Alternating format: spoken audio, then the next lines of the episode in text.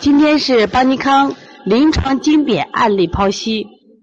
本课程所选择的小儿推拿医案，都是在邦尼康亲自调理的客户病案，其病情诊断、治疗经过、治疗结果都是真实的。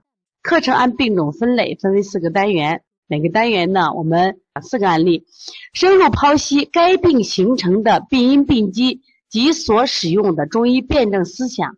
及巧妙用穴的调理思路。本课程作为小儿推拿学习者不断学习、提高临床水平的重要课程。第一个，果果为什么不出汗了？我们在上课第一个单元呢，讲了一个小果果，今天是一个男果果啊，老男果果。我看到这个重庆可乐妈问到膝下嘴唇啊，嘴唇也属谁？属脾。你也考虑一下啊。这个果果呢，男孩四岁，是邦尼康一个老客户了。小时候因为体质不好，经常生病，家长的遍求名医，效果不佳。这个小孩打的针太多了。那么后经朋友介绍的邦尼康，我发现这个孩子呢，虽然看起来白胖白胖的，就是大眼第一眼看啊，这个孩子身体很好呀，白胖白胖的。但是呢，你就用手触摸他，皮松肉软，而且这个孩子特别爱出汗，稍一动头部、背部都大汗淋漓，而且胆子很小。那么，在二零一六年六月二十三号，就上个月，这个小果果又来了。这次家长带着孩子来啊，源于孩子背部起了许多疹子。最近到了夏天啊，孩子起疹子很多啊。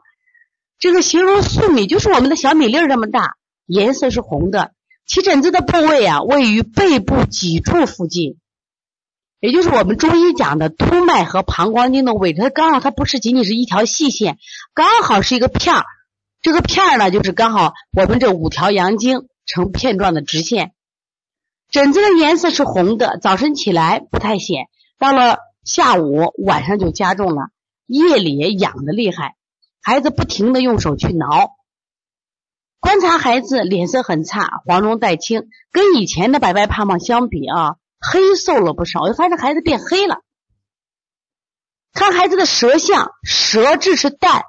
舌苔满白，舌质颜色是淡，舌苔满白，特别是舌后区，就是肾脏的部位是白厚，其实还有一点剥离的状态，就是烂糟糟的，不漂亮的舌苔。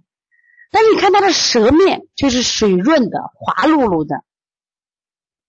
那孩子大便呢，每天拉两次，顽固不化，就是我们说的吃什么拉什么。小便呢频数清长，小便次数比较多，清长。那么令人奇怪的是，大夏天小果果的头部和背部和手脚却都是干干的，没有汗，而且手脚冰凉，跟以前的小果果有区别。以前是动辄就出汗，现在竟然不出汗了。询问家长是是否开空调，家里说我们没有没有开空调，但是呢，给孩子报了这个早教的英语班，教室里是有冷气的，每次要上两个小时的课，加上孩子在里面玩，可能玩上一下午。这就是当时孩子的一个情况啊，告知给大家了。那我们中医在调疹子的时候啊，中医一般有个理论，这个出疹子啊，跟风、跟火、跟燥有关。风盛则燥，燥盛则痒，表现为皮肤干燥、瘙痒。这个孩子都有了，皮肤也干燥也瘙痒。心主火，心火旺则血热，血热旺行就出现了皮肤斑点。这是我们一般认为出疹子的特点。那么小果果的疹子呢，也位于背部的五条阳经的位置，这应该是热呀。它处于这个阳经的位置，而且它色红，那应该是热。可是呢，舌尖不红，舌质淡，肾区苔白厚水润，大便顽固不化，小便频数，没有一点儿火盛之象。疹子色红为热，疹子发于阳经之上也为热。那下午呢？你看，我说跟孩子讲了，下午不是重吗？那阴虚还会热。但是这个孩子的脸色和舌象，大小便却是一副虚寒之象。那么你们说这个孩子该怎么调理呢？你生活中遇到这样的孩子了吗？你遇到疹子该怎么调？今天听课的学员，你们觉得，你们遇到比如说孩子出疹子了，我们用什么方法来调理呢？是不是本能的我们就会理解成什么呀？热象吗？但是我接到这个孩子啊，其实我的思路更在于哪儿呢？因为这个孩子我比较熟悉。我说这个孩子可爱出汗呀，为什么这个孩子就不出汗了？以前一摸这个孩子啊，头上都出水，就他一运动都出水，因为这个虚孩子嘛。你看他白胖白胖，他就是一个去心型的孩子嘛。那为什么这次出疹子突然就不出汗了？所以我把调理思路就往哪儿放了？考虑到孩子不出汗，应该是出疹子的病根儿。就是我在调理这个孩子的时候，我为什么把这个案例拿出来？我没有重点放在什么呀？治疹子上，没有见到疹子治疹子，见到痒就止痒。我说考虑很奇怪，这个孩子大夏天我们都出汗，这个孩子不出汗，我想不出汗应该是这个孩子出疹子的病根。那么果果要出汗得有几个条件呢？你们认为我们人体要出汗必须几个条件？第一个条件，孩子的汗孔要打开，就毛孔要打开。汗孔呢，在中医里面叫什么呀？悬浮。我们其实临床中也接过有些孩子，就压根不出汗，他就毛孔汗液孔就很很小，就不出汗。像我们原来那个，我记得上次黄老师在讲那个小儿辩证提升班的时候，举了一个朱小乖的湿疹，这个小孩当时就没有出汗，我们当时给他做发汗嘛，逼他出汗，现在还不错啊。毛孔要打开，这是一个。第二个呢，体内要有足够的津液，要有足够的水分呀。你没有水分，它也出不了汗呀。第三个，要想把水变成汗，你必须要有气化能力，阳气要足，蒸腾的能力强。我们现在看这个孩子，你们现在跟王老师一起分析一下，那这个孩子现在三个条件。哪出问题了？为什么这个孩子不出汗呢？为什么不出汗了？跟王老师可以互动一下呀。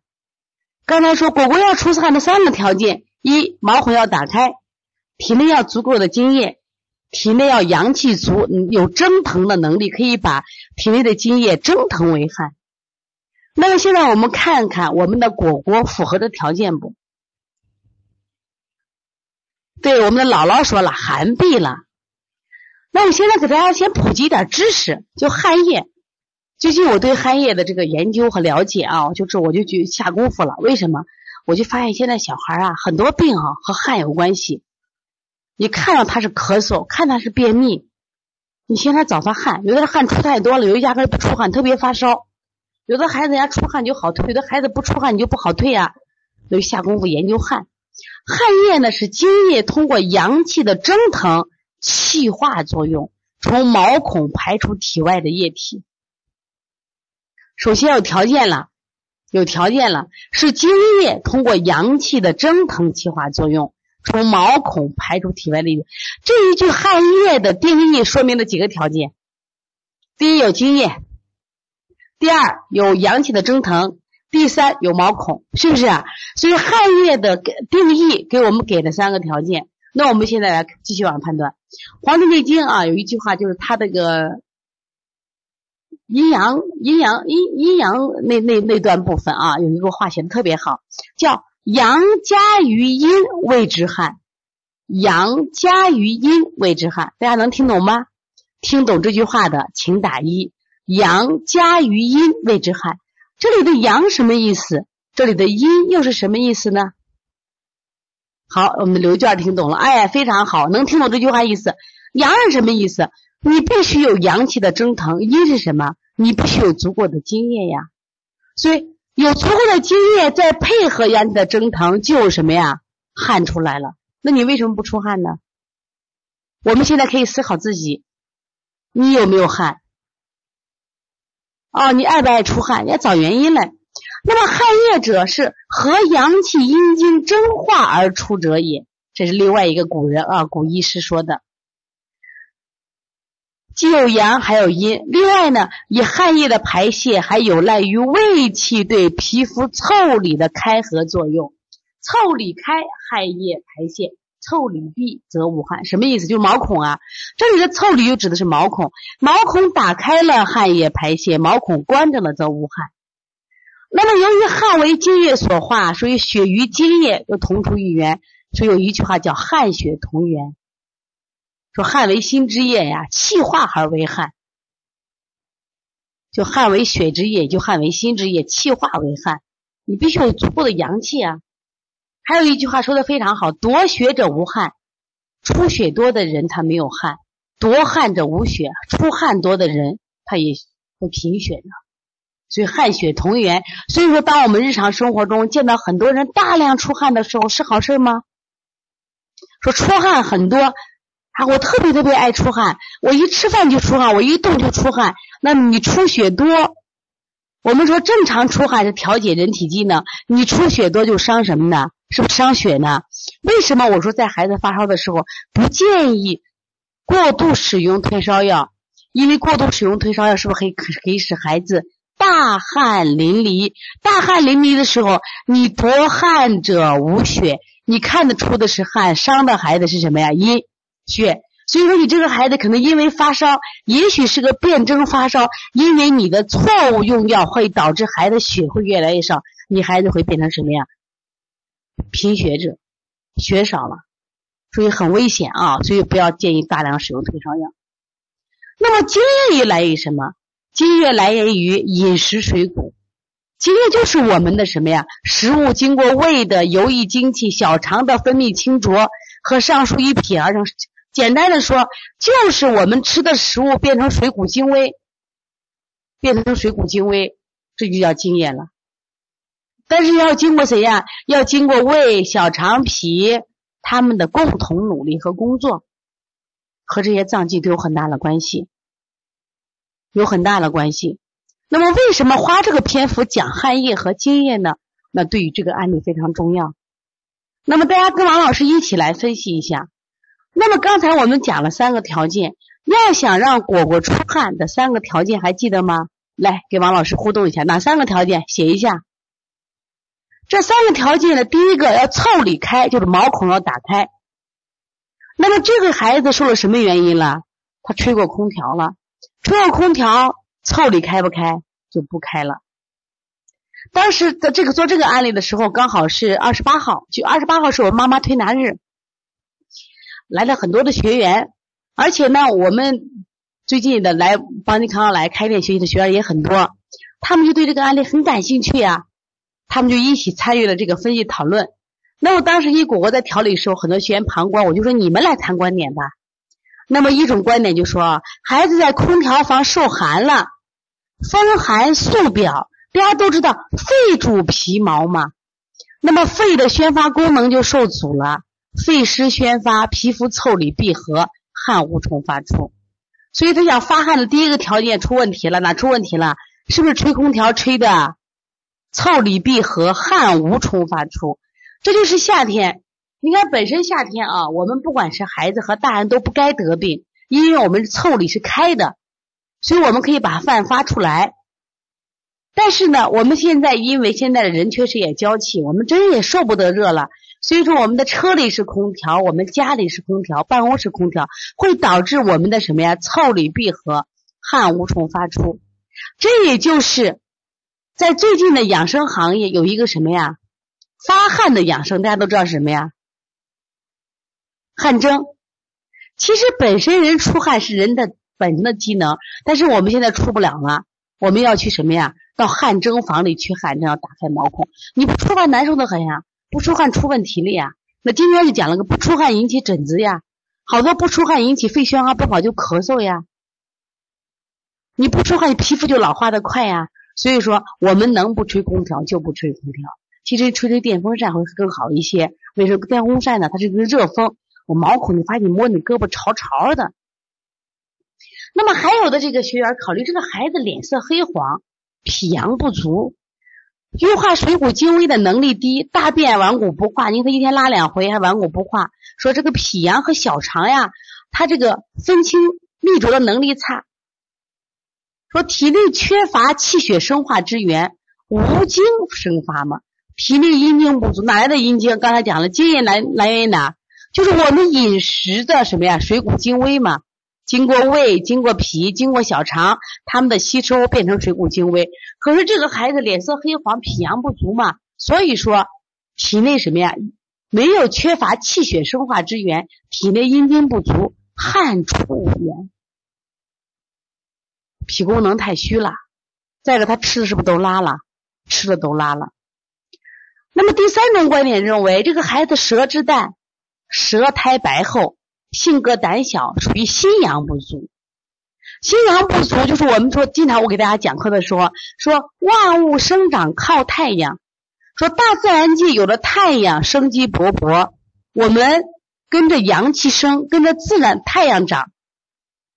不管动物还有这个植物都是一样的。那么我们人体的太阳是什么呢？就是我们的心脏。那么这个孩子心阳不足，身体是寒冷的，气机回缩，周身无寒。当然，这个孩子看小便频数，也说明他肾阳也不足啊。所以这个孩子刚好出汗的三个条件，他现在是不是都不具备？都不具备不出汗了吗？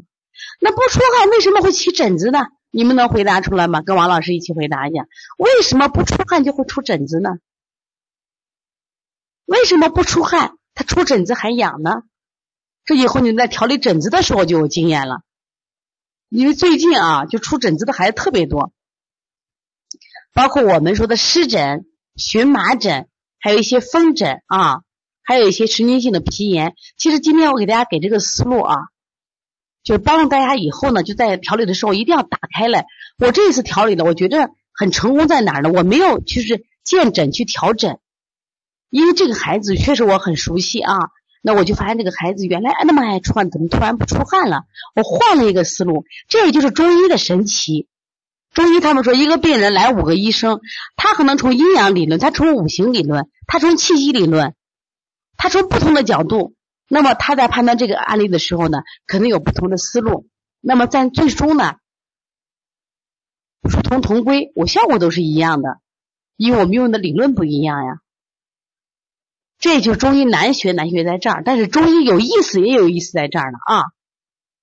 那么大家刚看到了，这是学员谈的观点，我觉得都非常好啊。那些学员们在我们的指导下啊，就是思路都打开了。所以说临床学习进步为什么这么快呢啊？其实这是他们说的都有道理。关键问题是你不管是毛孔腠理闭合，还是汗无气血之源，还是心阳不足，没有蒸腾能力，都反都是不出汗。那不出汗的结果是啥？体内的水气它虽然不足吧，但它也有呀，就不能从什么呀汗孔出来。那这个水气在哪儿呢？它淤在在哪儿呢？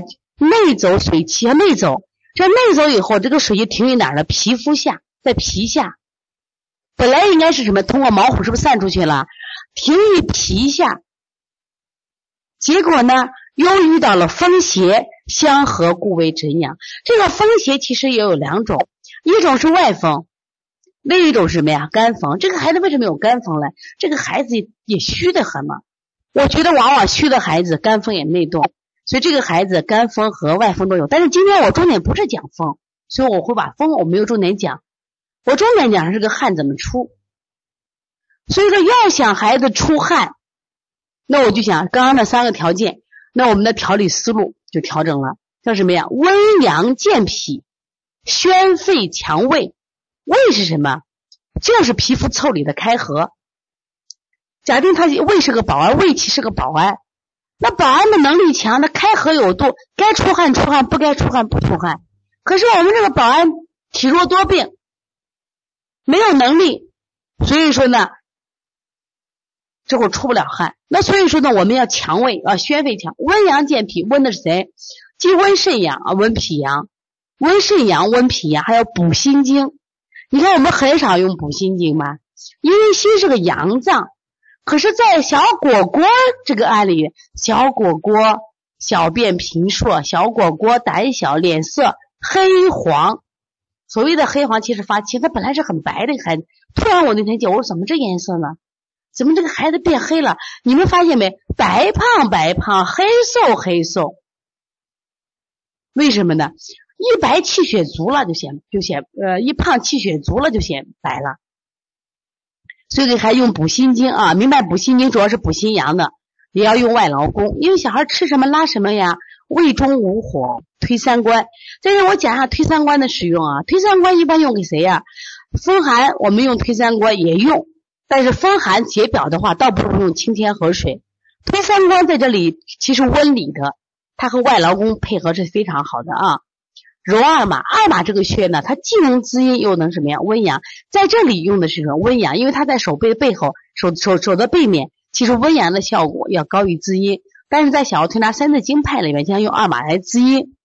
实际上这两个穴位啊，就一直有争议。但是呢，我们发现它，它温阳还不上火，滋阴还不滋腻。你说这个穴位真真的蛮好的，以后你们要多喜欢一下二马啊。搓肺腧为什么要搓肺？搓肺腧的意义在哪儿呢？就是宣发，搓到透热为止。宣发，搓肾腧是补肾阳，揉命门是点燃生命之火。那么这个穴位呢，按此方我们就给他连续调了几天，哎，果果开始出特别第二天就发生变化了。他开始手心都是干的，第二天明显的手心和脚心出汗了。到第三天我给他做的时候呢。明显的背部出汗了，但是呢，背部还有个啥问题？出了汗了又落了，但是还是出了。在就在今天讲课前，我还给这果果妈妈打个电话，我说现在这疹子情况怎么样？她说疹子都好了，关键是啥？汗出了啊！我其实特别开心啊！我今天给他把这个案例放到第一位，我特别开心，在哪儿呢？就是我从内心上，就是我们调疹子也调了很多的孩子，之前调疹子我们都是什么呀？活血。行血止痒滋阴，但是调这个孩子的时候呢，我就发现这个孩子呢，他虽然出疹子，看起来有热象，但实际上我感觉什么呀？这个孩子有个最大的特点，不出汗。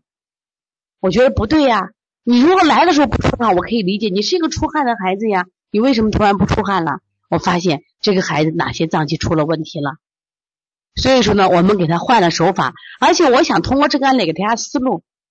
正因为中医有诸多的辩证的方法，你像我们黄老师开那个小儿推拿辩证提升班，开了十二个单元的课，十二个单元是分同分别不同的辩证思路。这个课还能变成十四个单元、十六个单元，为什么可以变？因为真的辩证的思路很多。今天我当然后面也给大家讲很多的辩证思路，我觉得特别有意思。这就是你越做越开心。那么一般我们调疹子，我们就重点像血海呀、三阴交呀、祛风呀，那我这个穴位用了没有？没有用，但是效果是非常好的。其实这是我们调理思路的一个进步，是个进步。所以我也非常开心，也非常乐意的把这个调理思路分享给大家。希望大家以后在学习调疹子的时候，调整疹子的时候，你也不要只盯着它疹子，你也不要着急。其实这一次调法，其实还是调根本。中医经常治病是标本兼治，本在哪儿呢？标是什么呀？它的疹子。那本在哪？这个孩子为什么出疹子跟别人不一样？这是你要思考的。所以这个案例我觉得也非常非常有这个呃医疗的价值啊，也希望大家都把它记录下来啊，非常好。如果你们出到这种情况了，呃，不一定是跟王老师这个案例一样，但至少给你一个调理思路。希望大家呢把这个案例保存下来，好好学习啊。你们觉得这个案例如果挺有意思的，请给王老师送朵花吧。反正我觉得调果果的案例那天特别开心，特别是我们有一个妈妈，当时在这，就是咱们今天听课的妈妈，有一天呢在这当现场也在，我们就感觉特别开心。就他们都觉得老师这个热症嘛，明明是个热症，你怎么啊不用清法，你还用什么呀补法来做嘞？我说你这个孩子要调汗了吗？他的汗在哪里？对我看到了你们的鲜花都送来了啊！我说你要调调汗嘞，那这个孩子刚才讲的么那汗。他怎么出来？他第一个受了空调了，他的腠理不开了；第二个呢，体内脾胃虚弱了，阴精不足了；第三个心火不旺了，津液不能蒸腾了。所以说这个孩子汗不出了。我希望啊，你们从今天开始也关注一下孩子的汗，关注一下孩子的汗。比如我顺便讲一下这个盗汗。其实古书里边都讲盗汗是阴虚，我也承认。那么很多时候我们调阴虚盗汗调的很好。但有的时候调阴虚盗汗真的不好，那这个时候我们就需要创新了。我觉得中医的神奇和伟大，就是在我们一代一代人的不断传承加创新，传承加创新。那我一直看到老师都说阴虚不足盗汗，我看到好多孩子脾胃虚弱、脾胃湿热，他也会出现盗汗呀。原来我们做的那个这个小女孩一下想不起名字，在我们妈妈班的学员。啊，小小雨欣，小雨欣，他当时我们给他给他建立一个方子，当时给他用那个山药加这个山药加五味子吧，哎，就是山药加这个加加那个麦芽，这个孩子后来把阴虚盗汗就调好了。你看你也没想到吧？你一直按阴虚调就调不好，但是换了个思路，调脾胃。他盗汗就调好了。其实我就讲的意思说，那么当我们调到这个小孩的时候，我们的中医理论，其实我用的这个汉的中医理论还是我们古代的《黄帝内经》理论。但是我在调这个的思路的时候，我自己放开了一下，我说我今天不从疹子入手，不从他的汗入手，我想了效果很好，而且事实上真的很好啊。所以说这个李念真应该知道王启然吧？这就是王启然这个案例啊，很有意思的啊。因为李彦真是我们的开店班学员，现在回到新疆了啊！你要知道王启然小果果就他啊。